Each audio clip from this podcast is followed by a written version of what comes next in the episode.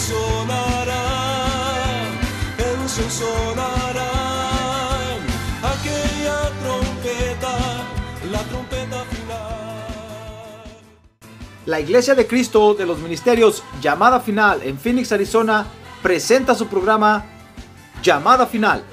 Conscientes de que vivimos los últimos tiempos y que la humanidad necesita escuchar la verdad eterna de Dios, presentamos el siguiente programa con el pastor José Arriaga. Con ustedes, el pastor José Arriaga con el mensaje de la palabra de Dios.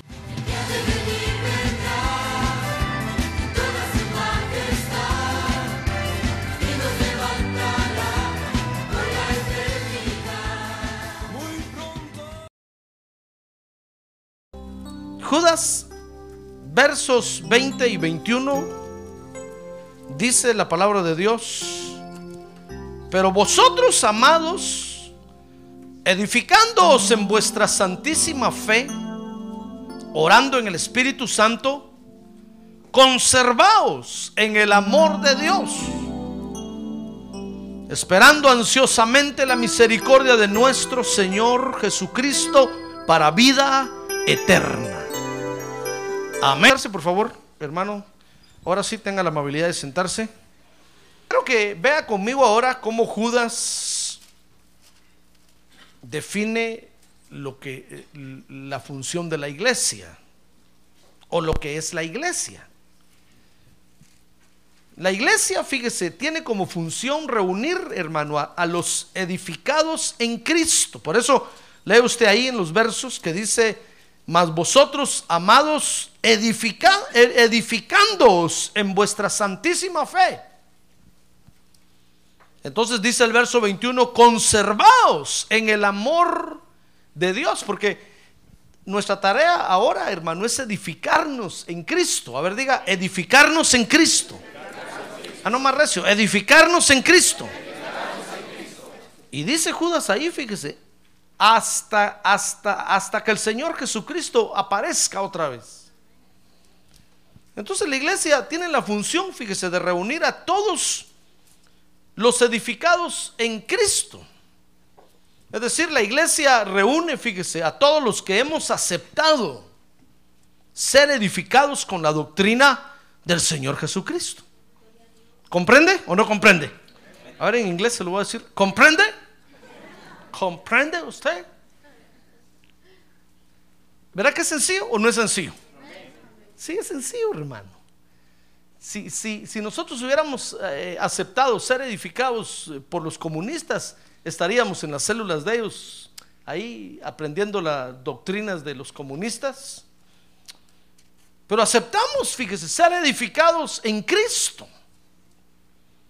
Si hubiéramos aceptado ser edificados en, en, alguna otra filosofía o creencia, de seguro que allá estaríamos, hermano. Pero fuimos o aceptamos, mejor dicho, ser edificados en Cristo. Y entonces, ¿dónde tenemos que estar? En la iglesia. ¿Verdad que no está poniendo atención? Voy a comenzar otra vez de nuevo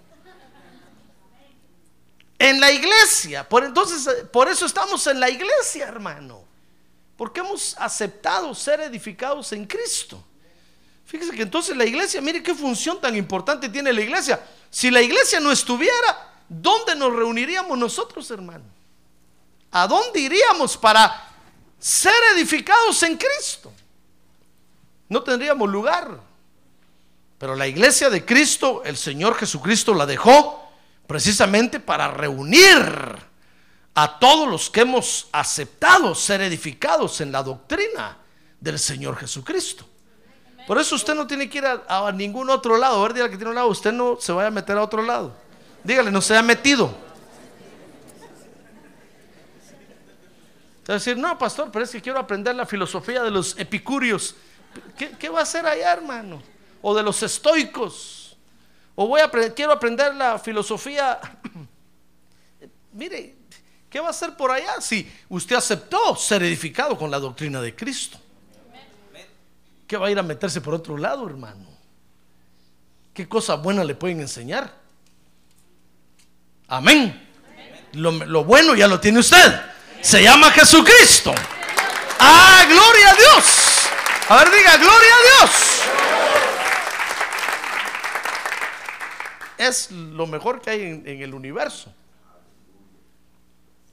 Ahora, es una edificación, fíjese, esta en Cristo, hermano, que tiene tres elementos muy importantes. Dice 1 Corintios 3.9. Vea conmigo 1 Corintios 3.9.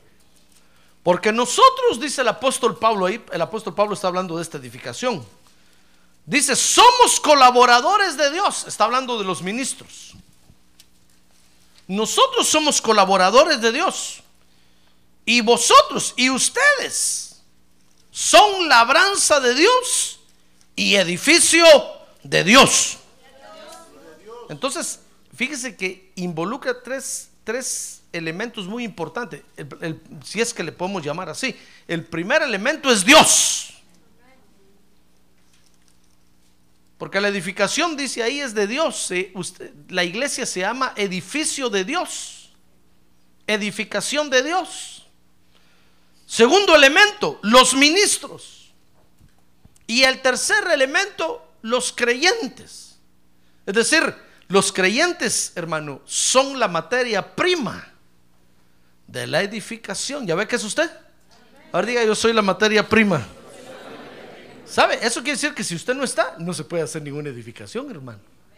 Fíjese que nosotros los ministros, la razón de ser de nosotros son ustedes. Si ustedes no están, ¿para, para qué van a haber ministros? ¿Para qué va a haber pastor? Si no hay ovejas, ¿para qué va a haber pastor, hermano? Por eso cuando alguien dice yo soy pastor y no tiene ovejas, ¿verdad que qué ridículo? Usted dice, ¿pastor de qué es? Tal vez de pulgas o de piojos. Porque ¿dónde están las ovejas? Pero si yo digo, soy pastor, y miran a las ovejas, dicen, oh, sí, sí, usted es pastor. Todas las ovejas que tiene y qué lanudas están. Hasta me dicen, ¿por qué, ¿por qué no les quita la lana? Si quiere lo ayudo. Digo, no, no, no, déjelos, déjelos. Están, les está creciendo la lana. Poco a poco, poco a poco. Después los voy a trasquilar. Pero comprende, entonces la razón de, de ser de los ministros son, son las ovejas. Si no hay ovejas, ¿para qué van a haber ministros? Entonces, son tres elementos, Dios, los ministros y los creyentes, dice el apóstol Pablo. Y cada uno de ellos, fíjese, participa activamente en esta edificación. Quiero que vea usted conmigo esto. Dice primera de Corintios 3, 6, que los ministros, dice, yo planté, dice el apóstol Pablo, fíjese, como ministro.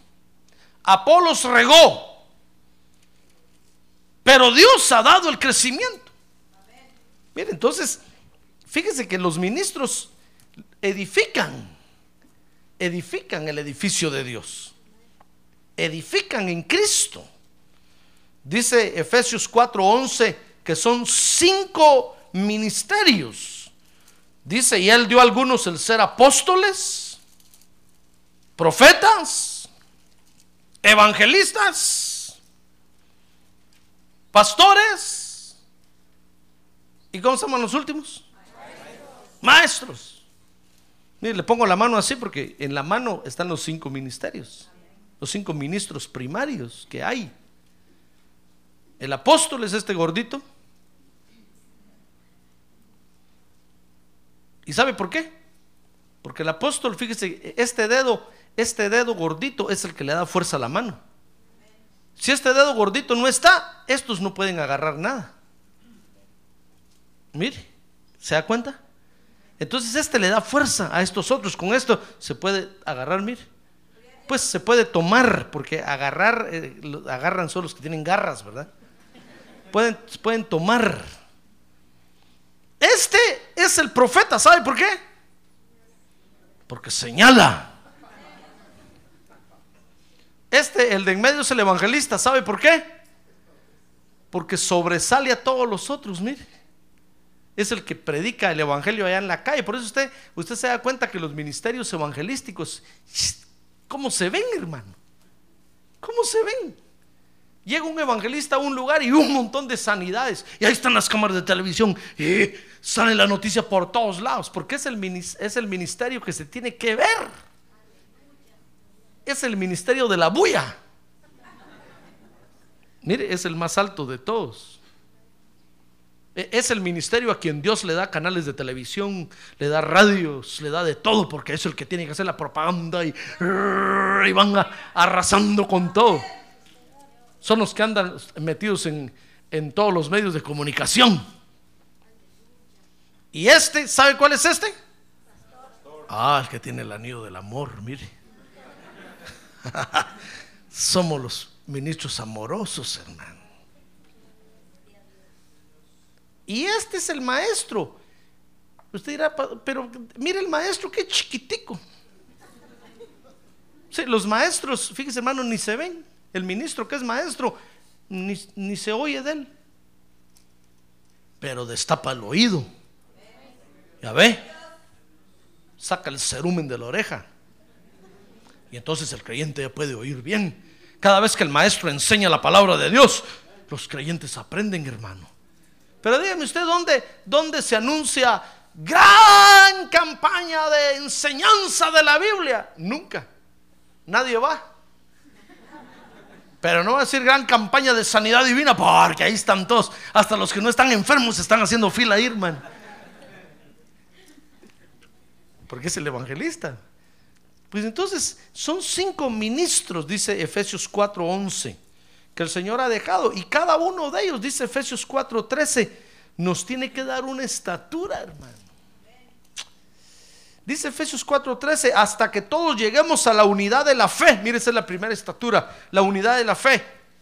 La unidad del conocimiento pleno del Hijo de Dios es la otra estatura a la condición de un hombre maduro, de un hombre maduro. Mire, esa es la estatura del varón perfecto, hombre maduro.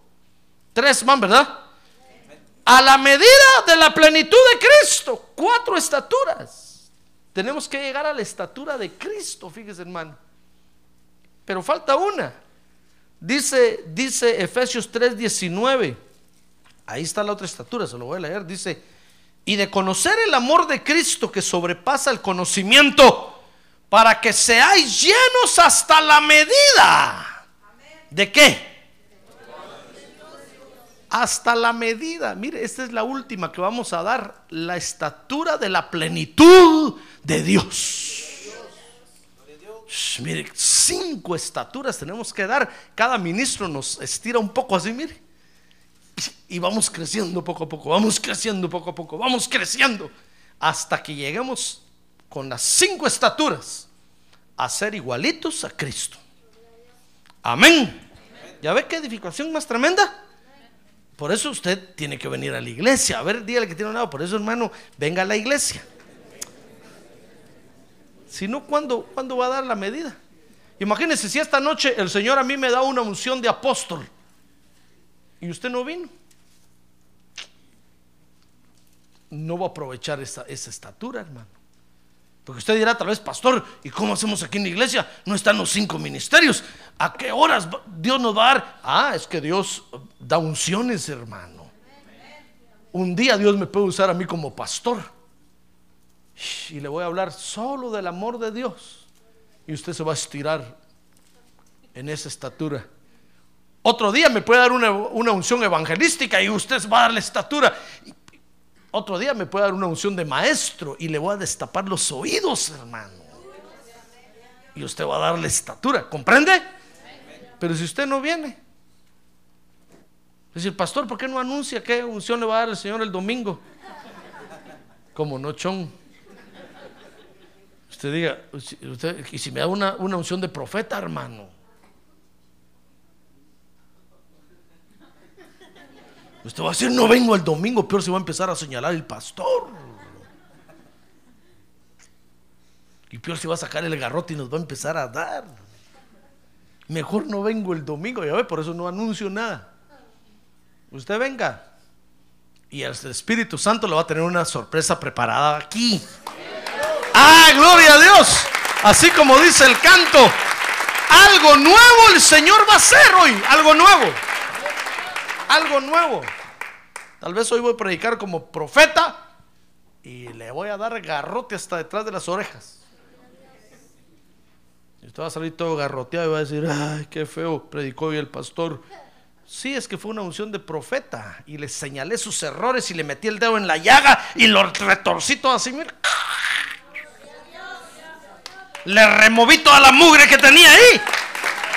¡Ay, a usted no le gustó! ¡Ah, gloria a Dios, hermano! Ya ves que el Espíritu Santo da diferentes unciones, hermano. Porque tenemos que dar cinco estaturas. ¿Qué trabajo tiene Dios con nosotros, hermano? Y si usted no viene, ¿cree que le va a dar tiempo a que el Señor Jesucristo regrese? A estar con las cinco estaturas listo. Tal vez lo va a encontrar con una estatura bien desarrollado y enano en las otras. Va a decir el Señor, no, enanos no llevo. Tienes que estar crecidito y bien parado. Y entonces lo van a mandar a la gran tribulación para que ahí vaya a dar la estatura corriendo. Gracias a Dios que van a haber ministros en la gran tribulación, hermano. Ahí lo, lo van a estirar Ahora dice 1 Corintios 3:10 que el creyente también, también participa. Mire, dice 1 Corintios 3:10, conforme a la gracia de, que de Dios, dice que me fue dada, dice el apóstol Pablo, yo como sabio arquitecto puse el fundamento, el cimiento, y otro edifica sobre él. Mire, esos son los ministros. Entonces, oiga, dice, pero cada uno tenga cuidado cómo edifica encima. Porque fíjese, hermano, que Dios le da a usted la libertad que usted escoja en qué iglesia quiere estar, hermano. Para, cuando, para que cuando el Señor venga usted no diga, ah, Señor, es que tú me tuviste a la fuerza ahí en el 6023 Norte 71 Drive. Y a ese pastor no le entendía, hablaba y hablaba y yo solo me dormía y me dormía. Por eso no crecí. Entonces el Señor le va a decir, ¿acaso no leíste mi palabra que dice que cada uno tiene que ver cómo sobreedifica? Porque cada uno de nosotros tiene libertad para escoger, hermano, y decir, bueno, Señor, me voy a ir a esta iglesia y aquí me voy a quedar y aquí me voy a edificar con tu palabra. Entonces usted viene al 6023 Norte 71 Drive y entra y se sienta y entonces empieza a aprender y comienza a recibir las unciones del Espíritu Santo de los ministros y usted comienza a crecer y se comienza a desarrollar. Cada uno de nosotros tiene que ver cómo sobreedifica. Dice la Biblia ahí, si usted lee ahí, 1 Corintios 3, dice el apóstol Pablo que Dios va a probar lo que usted está sobreedificando, hermano. No crea que usted va a poder engañar a Dios. Si usted viene a la iglesia, por ejemplo, aquí, y solo se viene a dormir, lo van a probar, hermano. Un día de estos que salga va a aparecer una calabaza anaranjada por afuera y le va a hacer ¡bu! Y ahí va a estar el Señor viendo qué cara pone.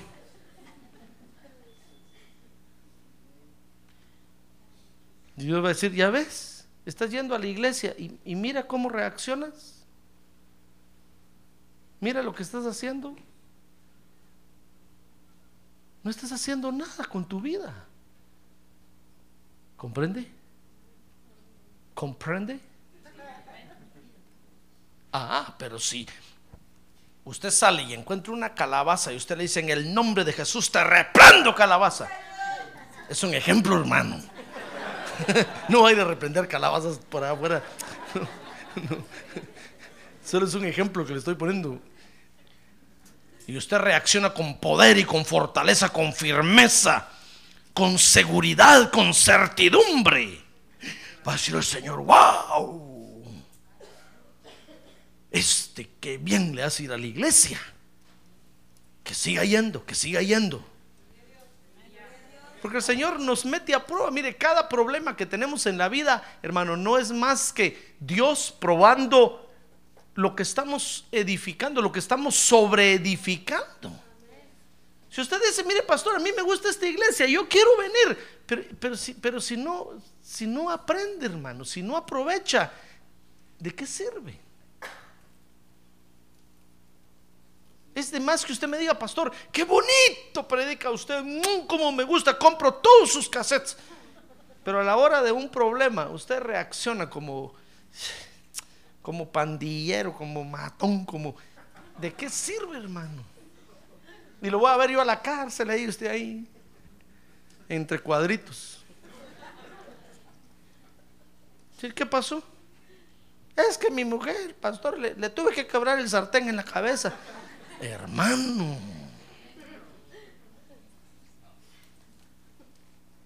Shh, Imagínese. Comenzando que si es así, yo no voy. Aunque me mande a llamar, porque se me va a caer la cara de la vergüenza, hermano. Cuando lo llamen a usted ahí y digan, ahí está su pastor, hermano. Yo me voy a hacer el loco así, si no lo conozco, no, saber quién será. Este no lo conozco, qué problema el que vino, por el que vino a la cárcel. Tú mire, cada problema, Dios lo permite, hermano, para que nosotros veamos cómo estamos sobreedificando. No es culpa del pastor, mucho menos de Dios. Usted no puede decir, mire, mire, pastor José Arriaga, es que es culpa suya, porque usted me duerme cada noche. Pero si lo despierto, hermano. No es culpa de los ministros. Cada ministro hace su tarea. Mira, el apóstol Pablo dice, mire, yo planté, Apolos está regando y Dios da el crecimiento. Pero cada uno dice, vea lo que está aceptando, lo que está recibiendo. Cada uno vea cómo lo está aplicando en su vida. Para que haya una buena edificación. Dice 1 Corintios 3:10 entonces que cada creyente debe escoger lo que va a sobreedificar, hermano. Usted tiene libertad de, de escoger. Tiene la libertad de escuchar a quien quiera. Pero si es malo, se va a problemar usted la vida.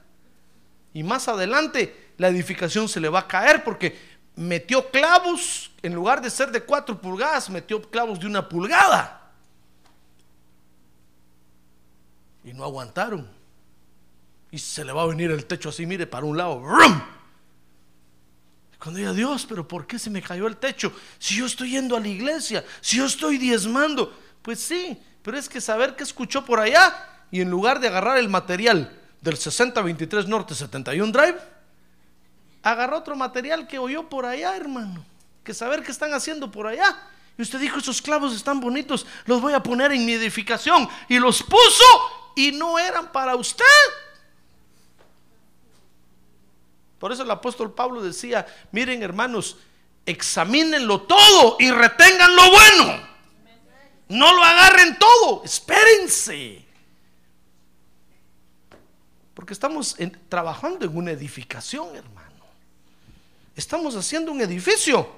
Ahora dice 1 Corintios 3:6 que no solamente los ministros trabajan activamente, no solo los creyentes trabajan activamente, sino que Dios también trabaja activamente, porque dice ahí 1 Corintios 3:6, yo planté, dice Apo- Apolo regó, pero ¿qué hace Dios? Da el crecimiento, hermano.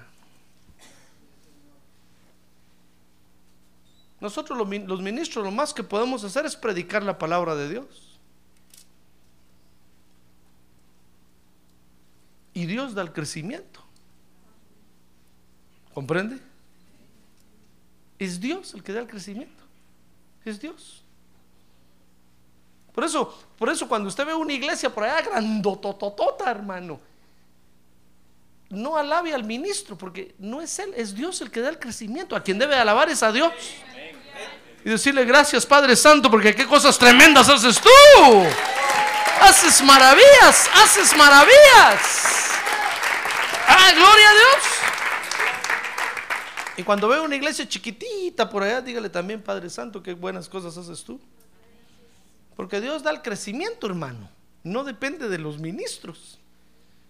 Us- Usted no puede, no puede calificar a un ministro, fíjese, como exitoso porque tiene una iglesia grandota. Porque entonces, ¿dónde, ¿a dónde pondría Noé?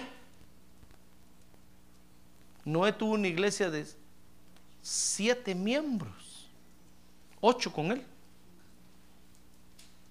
Ese pobre ministro. Ese Noé andaba por la calle de la amargura, pero se salvó. y salvó a los siete que iban con él. ¿Qué le parece? Entonces un éxito ministerial no se puede medir por una iglesia grandota o, o chiquita, no, porque el crecimiento lo da Dios. Nosotros los ministros solo predicamos la palabra de Dios, hermano. Y Dios se encarga de dar el crecimiento. Amén. Muy bien. Mire, mire, son, son tres elementos que, que trabajan activamente en la edificación. Ahora, como todo lo bueno, fíjese, que se hace en esta vida, esta edificación también tiene enemigos. Todo lo bueno tiene enemigos, hermano. Y esta edificación, que es la, la edificación en Cristo, también tiene enemigos. Por eso dice Judas, versos 1 al 3. Dice, Judas, siervo de Jesucristo y hermano de Jacobo, a los llamados, amados en Dios Padre y guardados para Jesucristo. Misericordia, paz y amor os sean multiplicados, dice el verso 3. Amados, por el, por el gran empeño que tenía en escribiros acerca de nuestra común salvación, he sentido la necesidad de escribiros exhortándoos a contender. Ah, es que, es que esta edificación tiene enemigos, hermano. Y entonces Judas dice ahí, miren hermanos, tenemos que defender ardientemente la fe que de una vez para siempre fue entregada a los santos. Tenemos que contender ardientemente por la fe. Fíjese que tenemos que, tenemos que, que defendernos, hermano. Porque la edificación tiene enemigos. Entonces tenemos que estar preparados para, para contender ar- ardientemente, dice Judas ahí. Dice Judas 1.8. Mire, mire cómo son esos enemigos. Judas 1.8 dice, no obstante, de la misma manera también estos hombres, soñando, mancían la carne, rechazan la autoridad y blasfeman de las, de las majestades angélicas. Pero me parece que es el verso 7 donde dice que son hombres que se infiltran. No es 7, ¿verdad? Entonces el 4. Vamos a ir número por número, no tenga pena. Ahí está, mire. El 4 es B. Pues algunos hombres, dice, se han infiltrado. Ay, hermano. Mire qué problema que tenemos. Como no quisiera yo decirle que esta noche todos los que estamos aquí estamos de acuerdo con ser edificados en Cristo, hermano. Pero ¿qué le parece que hay algunos que se infiltran encubiertamente? Hombres que se infiltran encubiertamente en, la- en las, congregaciones, hermano.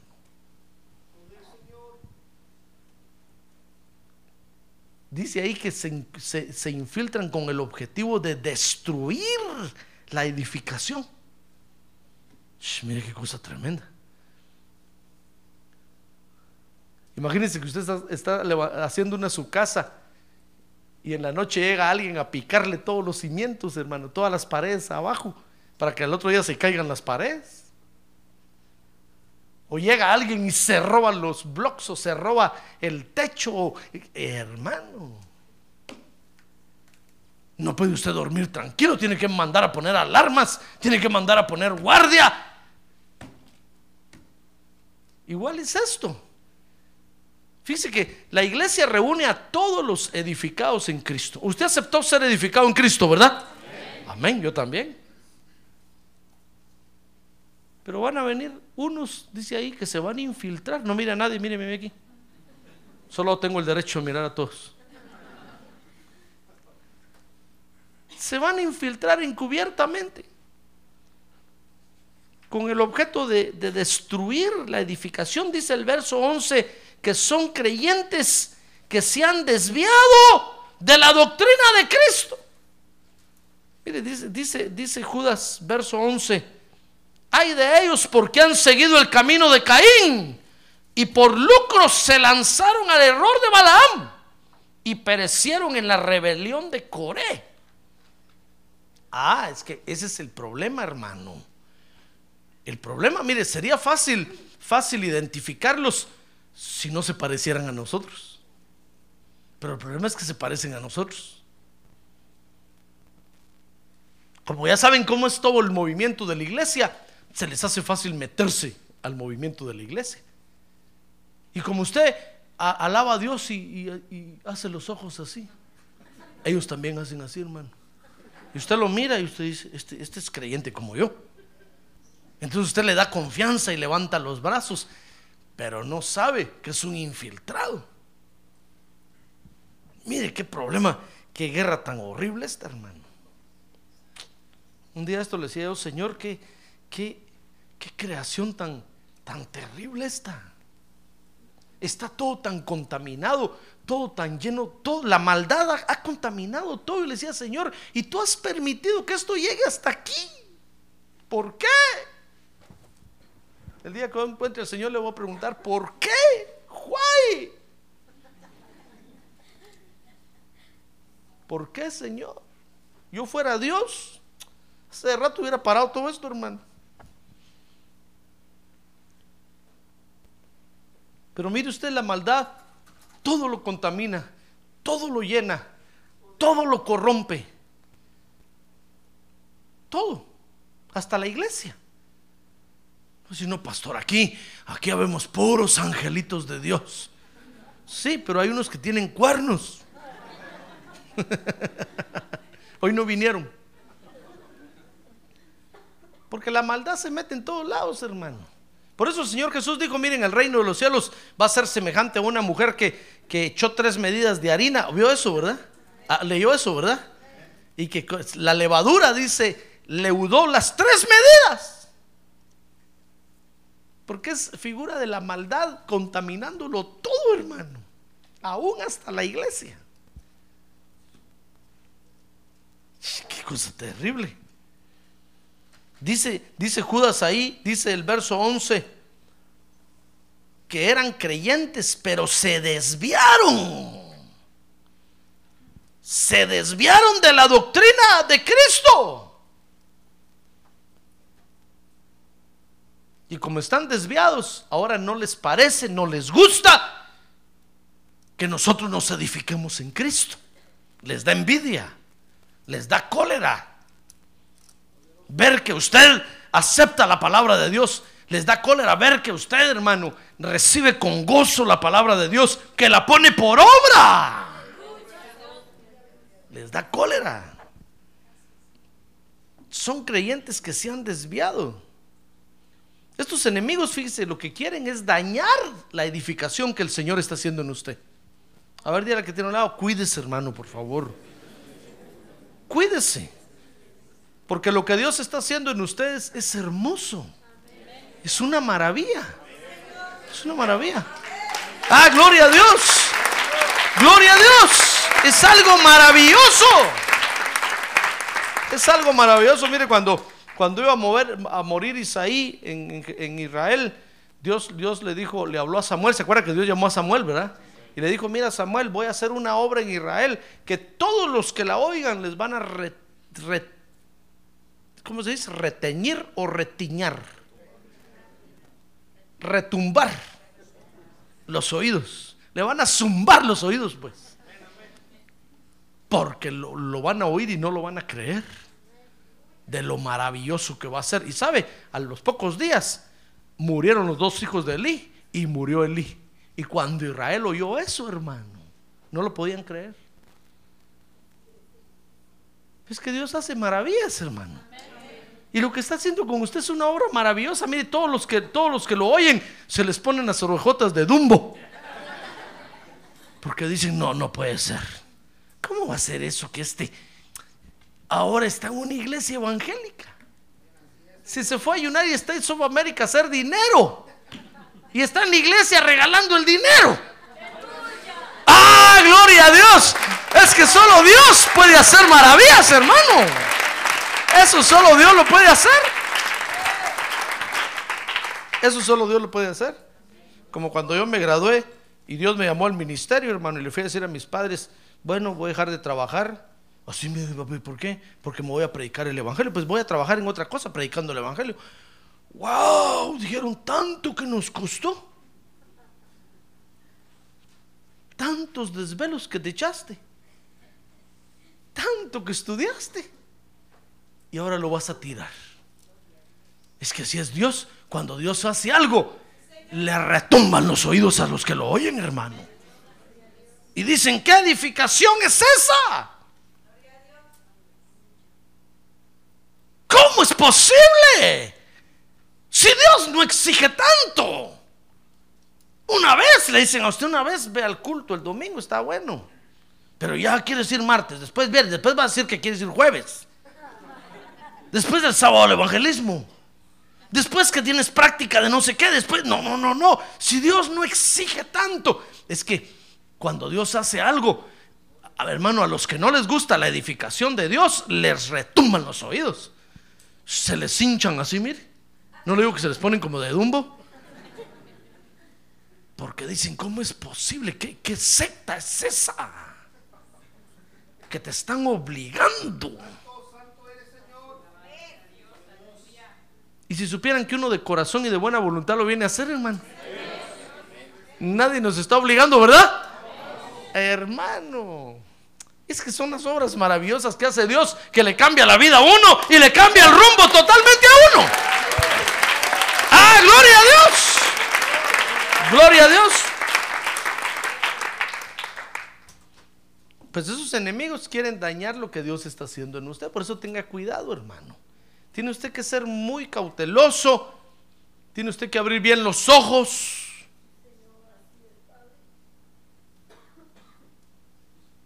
Tiene que poner los radares a funcionar.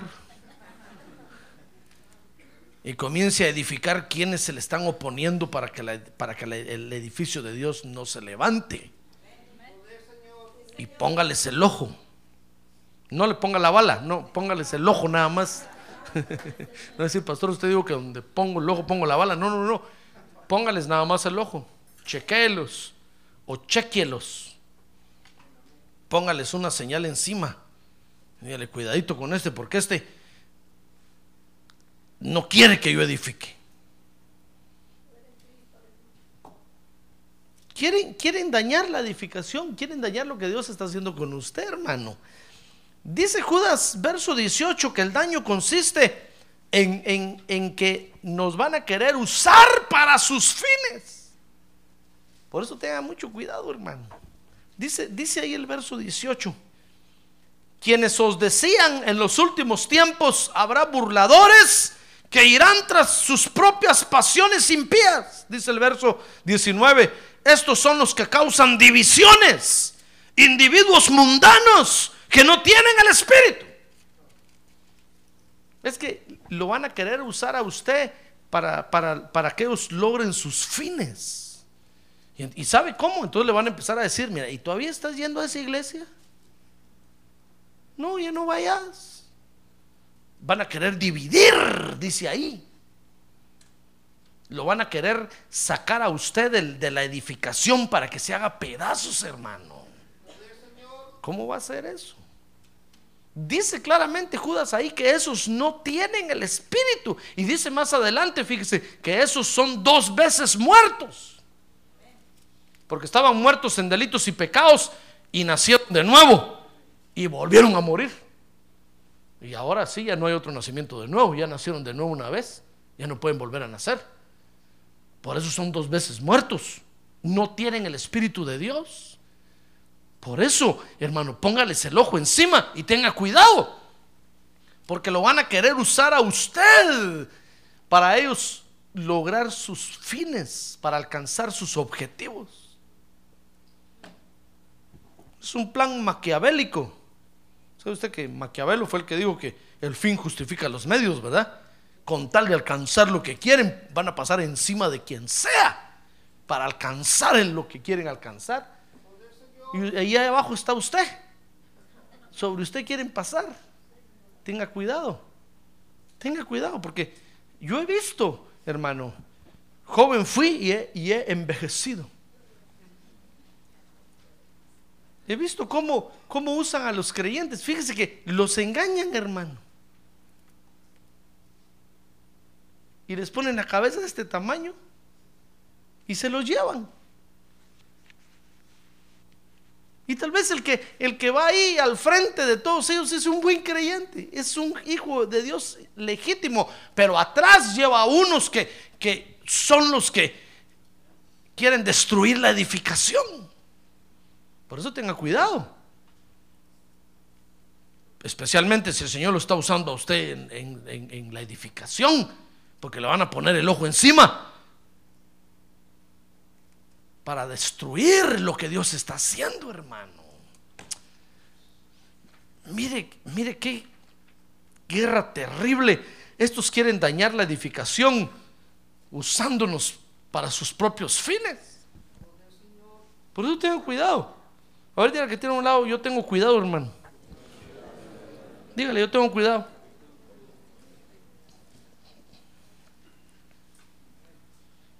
Tengan cuidado. Que no lo va a engañar. Por eso abra bien los ojos y las orejas, los oídos. Si alguien le llega a profetizar algo a usted, diga, momento, momento, momento. Dice la Biblia que ninguna profecía es de interpretación privada. Ya sea de la Biblia o personal. Dice usted, lo voy a someter bajo mi pastor, bajo el criterio de él, a ver qué dice él. Si no, si no le van a endulzar el oído, hermano. Y, se van a dar cuenta que eso es lo que usted quiere oír. Y le van a seguir diciendo, hijo mío, hijito mío, dice Dios, tú eres el más amado, más que el pastor. Mm, mm, mm. Usted va a decir, ah, eso es de Dios. Y le van a destruir lo que Dios está edificando en usted, hermano. Por eso el apóstol Pablo le escribía a la iglesia y le decía, miren hermanos, me temo que cuando llegue a verlos, los voy a encontrar hechos pedazos. Y voy a tener que comenzar con ustedes de nuevo. Mire qué tarea terrible, hermano. Porque hay quienes, fíjese, se infiltran con el objetivo de destruir, de destruir, de destruir, hermano. No le digo que miren las construcciones que se hacen normalmente, por eso tienen que poner guardias. Porque hay gente que se da la tarea de destruir, hermano. Y tal vez la casa ya va medio bonita, ya va parada y usted cada día la va a mirar y dice, uy, ya va, ya ahorita hoy van a poner aquella pared, ya van a poner las, las tablas y al otro día va a encontrar todo tirado. Y tal vez usted dice, ya mañana van a poner el baño y al otro día va y ya se robaron el baño. Se robaron el inodoro. Usted dice, ¿qué hago aquí? Tengo que poner un guardián con pistola. Que le dispare a cualquiera que se meta aquí. Mire, tenemos que estar poniendo rótulos allá, prohibido el paso a cualquiera. Eh, hermano. No digo que cuando compramos aquí, yo tenía la oficina en la casa de en medio a un principio. Y una mañana salió, salió, hermano, porque a un principio yo era el guardián, el consejero, el mensajero, secretaria, secretario, tesorero, todo. Yo venía a las 6 de la mañana, hermano, porque estaba todo esto descampado. Y me iba a las 9 de la noche todos los días. Ponía las alarmas y me quedaba vigilando. Los vecinos se robaban el agua, porque el del agua me lo dijo a mí. Un día que vino, salí yo a hablar con él y, me dijo, ya se dio cuenta el bill. Sí, le dije, ¿por qué tan caro el agua? Me dijo, mire, mire así despistadamente aquel que está parado allá, me dijo, ese, a ese. A ese le cortamos el agua hace un mes. No tiene agua. ¿Y de dónde cree usted que tiene agua ahí? Es la de ustedes. A la una de la mañana pone la manguera ahí en el chorro y se lleva todo el agua para allá. Dije yo, qué bandido este. Entonces yo venía y una mañana a las 10 de la mañana dije voy a ir a tomar un poco el sol allá afuera porque me estoy congelando aquí. Cuando salí, un montón de muchachos subidos aquí en el techo, fíjese hermano, cuando mire dije a qué horas vinieron los hermanos que ni cuenta me di. Qué si eran los de la escuela que pasaban, fíjese, pues, se pasaban corriendo todo esto y se subían al techo y pasaban brincando y jugando todo arriba del techo, hermano. Yo les grité, "¡Ah, ¿qué están haciendo? Y agarré el teléfono y hice como que iba a llamar y se bajaron corriendo y se fueron. Dije yo, qué gente tan destructora esta, hombre. No respetan, hermano. Tuvimos que levantar paredes, poner cerco, cerrar con llave. Y eso que todavía nos faltan muchas paredes, hermano. Porque hay gente que les gusta destruir. Y lo que uno está edificando, lo quieren votar. ¿Es bueno esto que Dios nos dio o no es bueno? ¿Qué dice usted?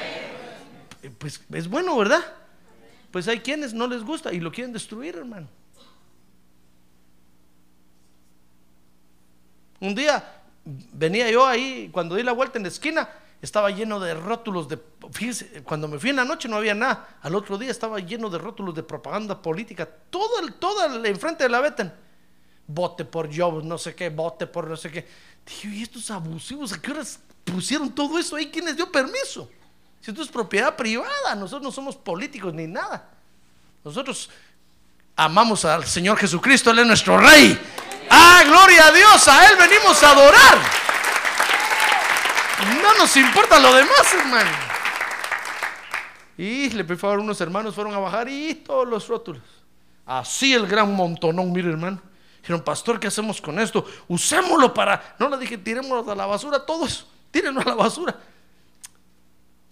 Porque hay gente, hermano, destructora. Pues, ¿qué le parece que el Señor Jesucristo lo está edificando a usted espiritualmente? También físicamente, materialmente. Y hay quienes se le quedan viendo a usted. Y dice, wow, qué edificiote ese.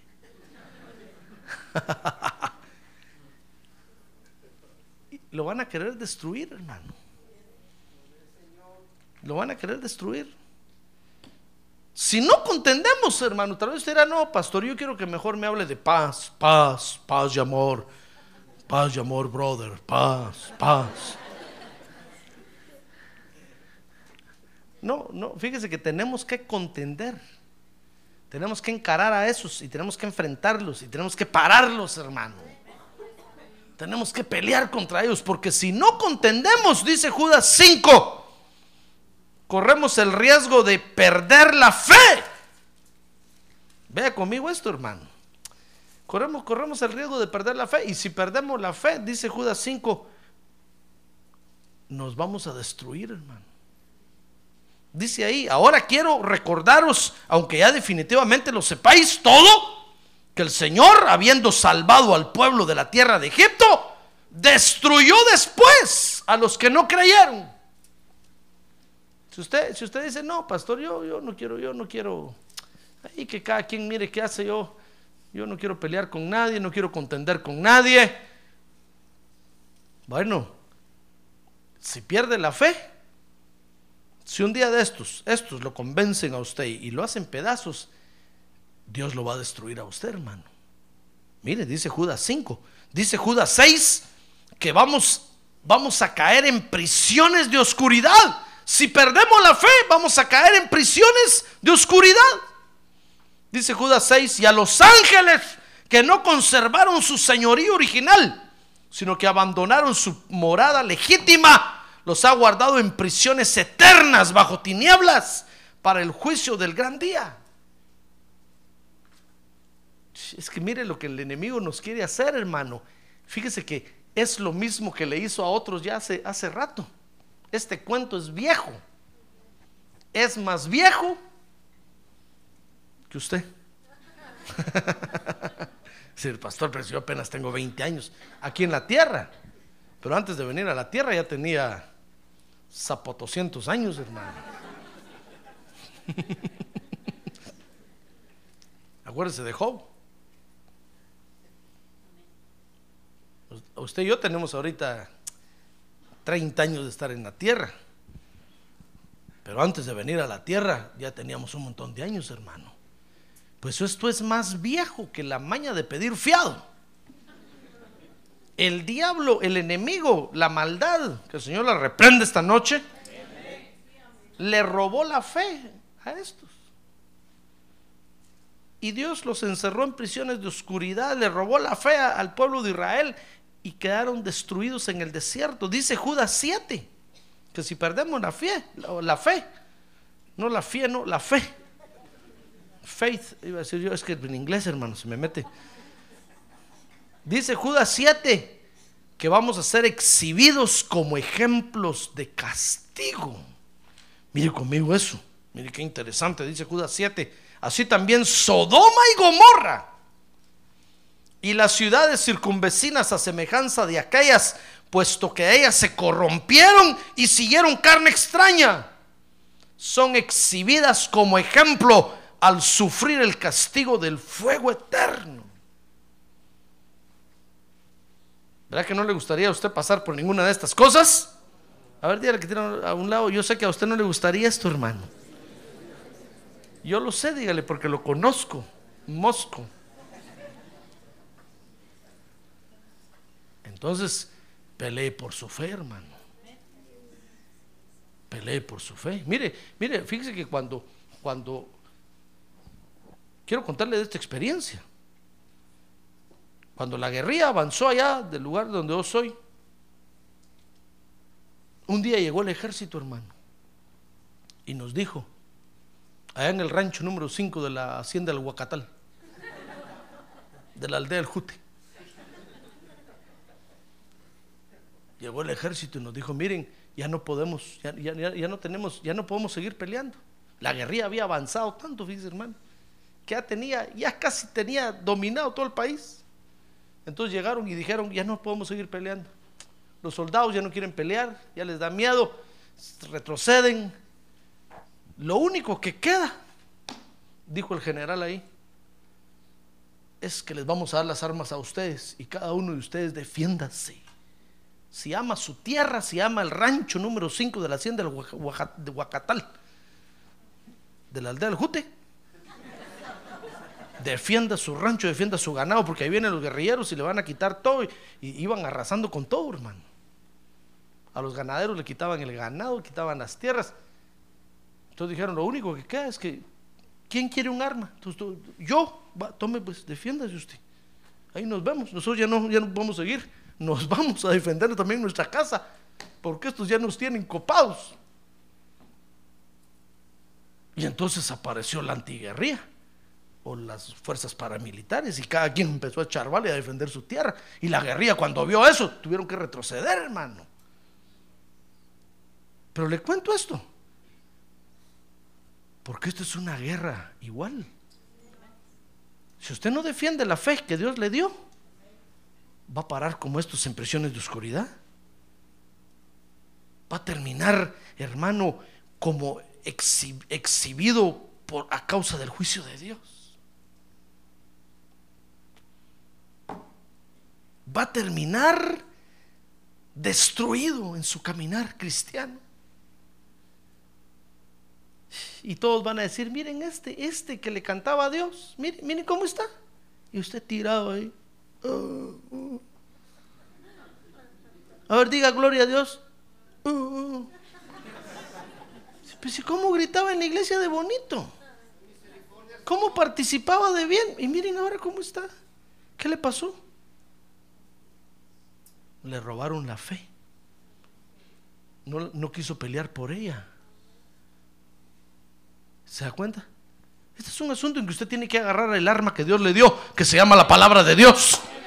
¡Ay! Tiene que defender su fe. Tiene que contender por su fe. ¡Ah! ¡Gloria a Dios! Si usted ama a Cristo, hermano, y si usted se ha dado cuenta de lo que el Señor está haciendo en su vida y cree que vale la pena, defiéndalo. Defiéndalo, agarre las armas de la luz que Dios le da y enfrente a esos infiltrados y no se deje engañar, no se deje engañar. ¡Ah, gloria a Dios! No se deje engañar. Porque lo que quieren es destruir lo que Dios está haciendo en usted, hermano. ¿Se da cuenta? tenemos que contender, si no vamos a parar como estos. La, mejor defensa, fíjese, que nosotros podemos tener contra estos que quieren destruir lo que Dios está haciendo en nosotros, dice Judas ahí, es que busquemos lo que nos edifica, hermano. Amén. Usted tiene que aprender a buscar lo que lo edifica con Dios. Si no, estos se van a quedar con su gusto. Yo no estoy diciendo que agarre un machete y que hoy en la noche le va a cortar la cabeza. No, no, no, no, no, porque acuérdese que ahora la, la guerra no es físicamente, sino que es espiritualmente. ¿Cómo, cómo, cómo los va a destruir usted? Buscando lo que lo edifica a usted, buscando la presencia de Dios, viniendo a la iglesia, sirviéndole a Dios, sirviéndole a Dios, sirviéndole a Dios. De esa manera usted los va a, enfrentar. Pero cuando usted viene y me dice, pastor, tome el privilegio, ya no lo quiero. ¿Y por qué? Es que en mi casa no me dejan venir. Ya lo destruyeron, ¿verdad? ¿Qué le dijeron?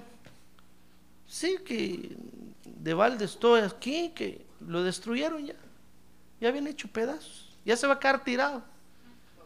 Ya se va a quedar destruido ahí. ¿Y lo que Dios está haciendo en usted? ¿Se acuerda cuando vino conmigo a decirme, pastor, quiero un privilegio? Gloria a Dios, aleluya, amén. ¿Y qué pasó? No, es que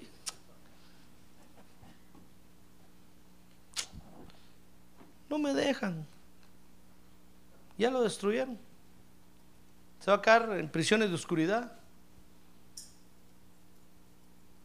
¿Qué va a hacer?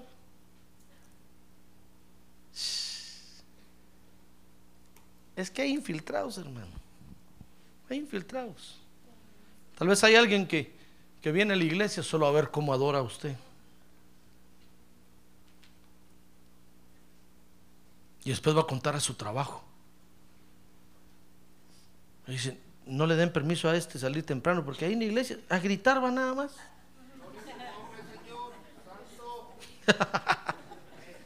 Entonces viene el jefe y le dice, no, ya no, ya no, ah, trabaja hoy hasta las 10 de la noche. No, jefe, pero si usted sabe, no, no, no, no. Ya lo destruyeron, hermano. Ya lo hicieron pedazos. Ya va a caer usted tirado ahí, todo navajeado y cortado y acuchillado y apuñaleado. Y me van a llamar a mí el- el- la ambulancia de los, de los cielos. Usted es el pastor de fulano, allá está tirado ya. ¿Sabe qué está diciendo? Que la vida no vale nada. Ay, hermano, no, hombre. Usted tiene que aprender a sacar la espada y a enfrentar al que lo quiere destruir, al que lo quiere, al que se quiere oponer, que Dios lo edifique a usted. ¡Ah, gloria a Dios! Tiene que aprender a usar la espada del Espíritu, que es la palabra de Dios. Esas son las armas que Dios nos ha dado, hermano. La mejor defensa, fíjese, es que busquemos lo que edifica. Si, cuando usted, hermano, eh, se da cuenta que lo que quieren es pararlo y usted dice, no, pues con más ganas le voy a dar, con más ganas voy a servirle a Cristo. A los que se oponen, no aguantan, no aguantan, hermano. Mire, dice Judas 20, vea conmigo el verso 20. Dice, pero vosotros, amados, edificándoos, el verso que leíamos al principio, en vuestra santísima fe, orando en el Espíritu Santo, conservaos en el amor de Dios, esperando ansiosamente la misericordia de nuestro Señor Jesucristo para vida eterna. Fíjense que cuando vine aquí, lo primero que el Señor, lo, primero que el Señor hizo conmigo fue, fue darme la tarea que iba a hacer aquí, hermano. Mire qué, qué cosas tremendas hace Dios. Y entonces yo tuve un sueño. Yo soñé que estaba yo viendo la construcción de un drenaje. ¿Ha visto esos tubotes de cemento que meten grandotes así, verdad? Pues yo estaba ahí viendo la construcción, hermano. Cuando en eso alguien se me puso a un lado y me dijo, ¿ya te diste cuenta del problema que hay aquí? No le dije, no, no. Y es que cuando ya está hecho todo el drenaje y echan el agua a correr por los tubos, los, los cabezales, los que apuntalan, porque en cada unión de tubo le ponen unos cabezales. Los que saben, de los que son albañiles saben eso. Les ponen unos cabezales debido al movimiento del agua dentro del tubo para que los tubos no se despeguen. Entonces, entonces el que estaba ahí me dijo, cuando le echan el agua al tubo, los cabezales se rompen. Entonces me dijo, estás aquí, me dijo, para diseñar una mezcla de concreto para que los cabezales no se rompan. Pum, yo desperté, hermano, y el corazón me decía, bum, bum. Entonces yo empecé a decirle, Señor, ¿qué es esto? ¿Qué es esto? Entonces me, fui a leer la Biblia, hermano, y es- ese día y le dije, Señor, ¿qué es esto? 1 Corintios 11, porque la cabeza de Cristo es Dios, la cabeza del hombre es Cristo y la cabeza de la mujer es el varón. ¡Wow! Dije yo. Señor, lo que me estás diciendo es que aquí los hombres son unos rajones. Sí, me dijo. Son unos cobardes. Comienzan a ir a la iglesia y después se rajan. Si te apoyas en ellos, se desquebrajan. Ay, Señor, le dije, ¿qué tarea me pusiste? ¿Cómo les digo que son cobardes? Si aquí todos son puros machos. Ay, hermano.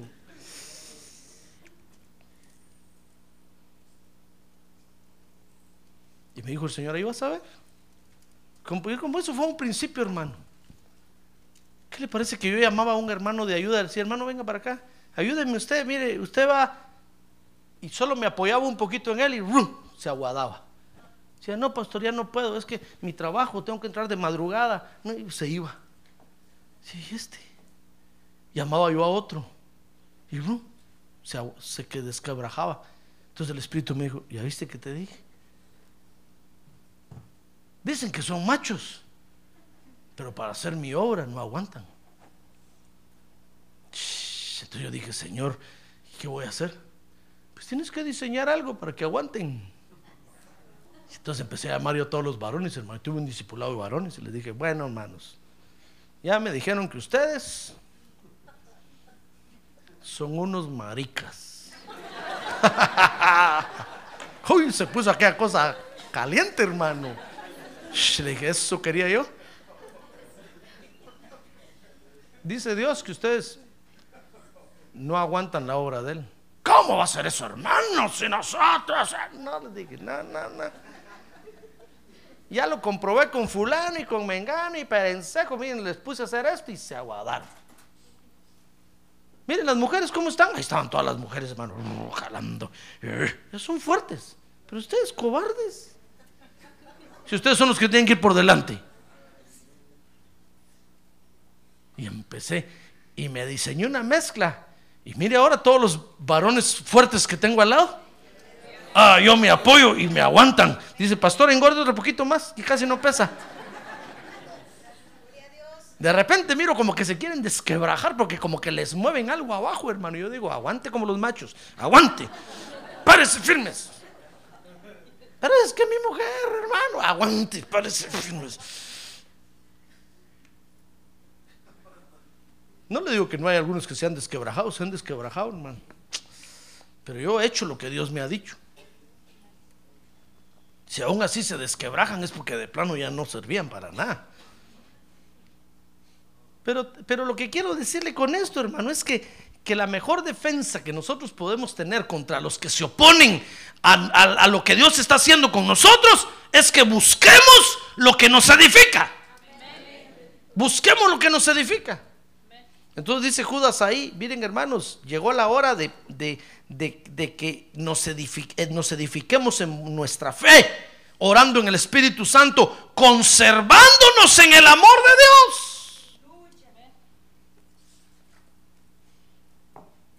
Lo que edifica nuestra fe. ¿Qué edifica su fe? Venir a la iglesia, estudiar la Biblia, adorar a Dios. Eso lo edifica, hermano. Entonces eso haga. Y los, que, y los que se están oponiendo, Dios les va a tapar la boca, Dios los va a calmar, Dios los va a sujetar, Dios los va... ¡Ah, gloria a Dios! Hermano.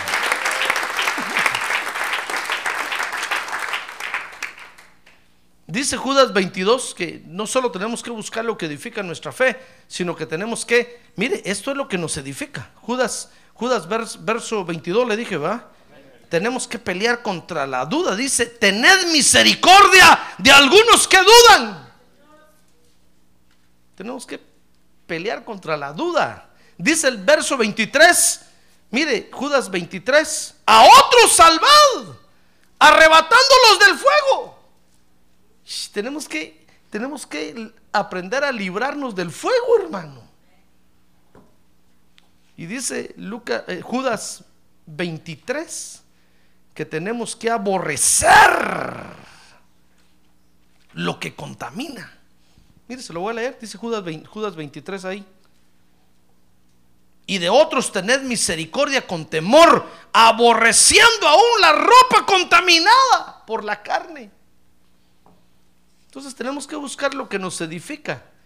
¿Y qué es lo que nos edifica? Pues lo que edifica nuestra fe. Tenemos que pelear contra la duda. Tenemos que librarnos del fuego. Y tenemos que aborrecer lo que nos contamina. Entonces yo termino diciéndole, Judas 24 dice, entonces, aquel que es poderoso para guardaros sin caída. Ah, es que Usted dirá, no, pastor, Dios que me libre. Sí, Dios lo va a librar, pero si usted pelea por su fe, hermano. Si usted no pelea, Dios no puede hacer nada ahí. Entonces usted va a decir, pastor, pero Dios, pues, si, si Dios sabía, ¿por qué no me libró? No lo libró porque usted no quiere pelear por su fe. Usted no quiere buscar lo que lo edifica. Entonces Dios ya no puede hacer nada. Pero si usted y yo buscamos lo que nos edifica, hermano, si nosotros hacemos nuestra parte, fíjese que Dios da el crecimiento. Dios nos envía ministros para que nos enseñen la palabra de Dios. ¿Ya se dio cuenta de eso? Dios ya hizo su parte. Entonces, ¿qué tiene que hacer usted? Escoger lo que lo edifica y ponerlo por obra. Si nosotros hacemos eso, entonces dice Judas 24, y aquel que es poderoso para guardaros sin caída y para presentaros sin mancha en presencia de su gloria con gran alegría, dice el verso 25, al único Dios nuestro Salvador, por medio de Jesucristo nuestro Señor, sea gloria, majestad, dominio y autoridad, antes de todo tiempo y ahora, y por todos los siglos, y por todos los siglos, amén. Entonces, entonces, ¿qué hace la iglesia? Pues juntar a todos los que han aceptado ser edificados en Cristo, hermano. ¿Ya ve qué importante es la iglesia? A ver, diga que tiene un lado, qué importante es la iglesia, hermano. No diga que la iglesia no sirve para nada. Es importante. Es importante. Mire, vaya a decirle a los comunistas que sus células que tienen en toda la ciudad no sirven para nada. A ver qué le dicen. Lo van a matar, hermano. Le van a decir, ¿acaso no sabes que ahí adoctrinamos a nuestra gente?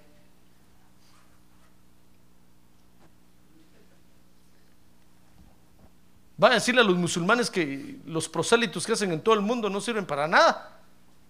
Pero a nosotros la gente sí nos dice, ¿de qué sirve la iglesia? Y nosotros decimos, sí, ¿verdad? Mire, va a decirle a los musulmanes, miren ustedes, los prosélitos que hacen en todo el mundo, de nada sirven, lo van a matar, hermano. Pero nosotros nos dicen, no, estos pastores son unos ladrones. Y nosotros nos quedamos callados decimos, maybe. ¿Por qué no decimos, mire, ¿a usted qué le importa? Si todo el mundo roba en este mundo, también los pastores tienen derecho a robar. y les tapamos la boca, hermano. No, es que esos son unos vividores.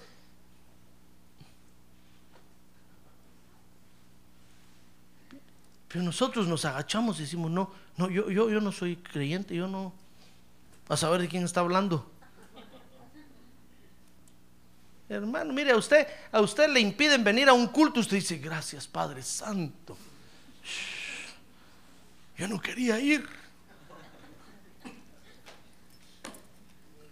Pidiendo, pidiendo favor que le pongan overtime, está. Cuando el jefe dice, ¿quién quiere hacer overtime hoy viernes? Usted levanta la mano. Y el jefe dice, siempre le levanta ese no, ese no. ¿Quién quiere hacer overtime? Y usted, ay. Y el jefe le da la espalda, hermano, y dice, es que ese siempre quiere. ¿Por qué? Porque no quiere venir a la iglesia. Después llama por teléfono coordinador, fíjese que no puedo, es que me pusieron overtime y es obligatorio.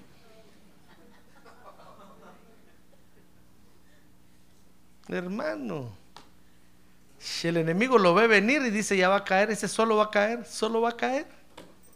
Como los aviones de la Segunda Guerra Mundial que le conté, ¿se acuerda? Se lo voy a contar. Dice que le dijeron a Hitler, llegó un cable a Hitler, le dijeron, Estados Unidos le, declara la guerra. Y venían los aviones y dijeron, escondámonos los aviones. Después otro, otro telegrama, eh, Guatemala le declara la guerra. Ahí vienen los aviones, escondámonos, son poderosísimos. Entonces dijeron, México le declara la guerra. Y dice, ah, esos aviones caen solos, dijo, déjenlos.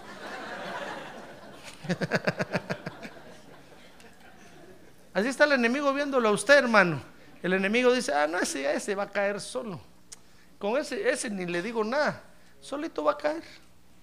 Y ahí va usted ya de picada así, mire.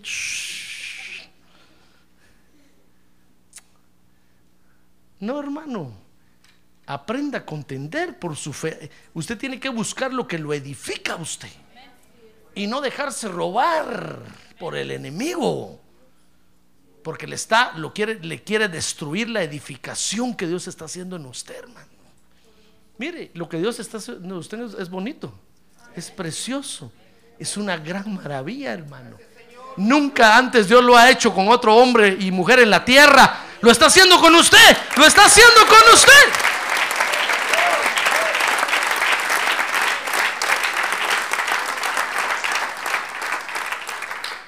Entonces no se deje robar. Usted busque lo que lo edifica, hermano. Amén. Cierre sus ojos, por favor, cierre sus ojos. Mire la función que tiene la iglesia, hermano. Cuando usted le diga, no, la iglesia no sirve de nada, usted diga, ¿cómo que no? Ahí Dios nos está edificando. Ahí está lo que me conviene, lo que le conviene a mi fe. Ahí está lo que me edifica realmente. ¿Cómo voy a dejar de ir? ¿Cómo voy a dejar de asistir? Si eso es lo que me conviene.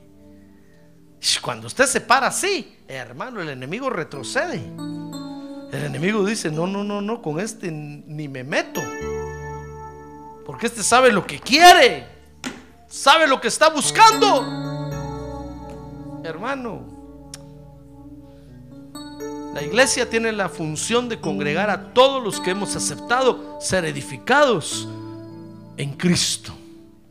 Ser edificados con la doctrina de Cristo. Claro que tiene mucho valor, claro. Por eso cuando usted le diga, no, la iglesia no hace nada, usted dígale, mejor cállese porque usted no sabe la gran edificación que Dios está haciendo en mí. Es en la iglesia donde Dios usa los ministros. Es en la iglesia donde Dios da el crecimiento, hermano. La iglesia es el campo de Dios. Aquí Dios lo está edificando a usted. Aquí Dios lo está restaurando, lo está levantando. La doctrina de Cristo lo está orientando, lo está equilibrando. Hermano, ¿dónde otro lado Dios va a hacer eso con nosotros? En ningún lado. En ningún lado, sino solo en la iglesia. Aquí es donde Dios da el crecimiento. ¿Quiere ponerse de pie un momento y decirle gracias Señor, gracias por la iglesia? Dice la Biblia que es columna de la verdad. Dígale gracias Señor, gracias por la iglesia. Gracias porque en este lugar me edificas. Gracias porque en este lugar me restauras. Ahora levante su mano y dígale, Señor, yo bendigo esta iglesia. Yo bendigo esta iglesia. Envía tu lluvia aquí, Señor.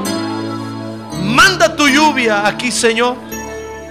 Manda tu lluvia aquí, Padre. Envía tu lluvia sobre nosotros, Señor. Queremos recibir ese rocío del cielo. Ese rocío que nos haga crecer. Ese rocío que nos haga desarrollarnos como hijos tuyos, Señor.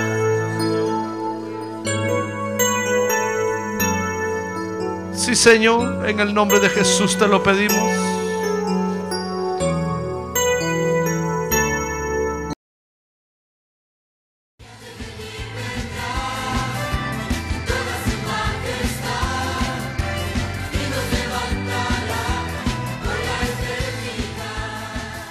La Iglesia de Cristo de los Ministerios, llamada final en Phoenix, Arizona, cumpliendo con la comisión de Joel 2.1, presentó su programa, Llamada Final. Esperamos que nos vuelva a sintonizar la próxima semana a la misma hora por esta emisora. Los invitamos a nuestras reuniones en el 6023 Norte 71 Drive, esquina con Bethany Home Road. Para mayor información puede llamarnos al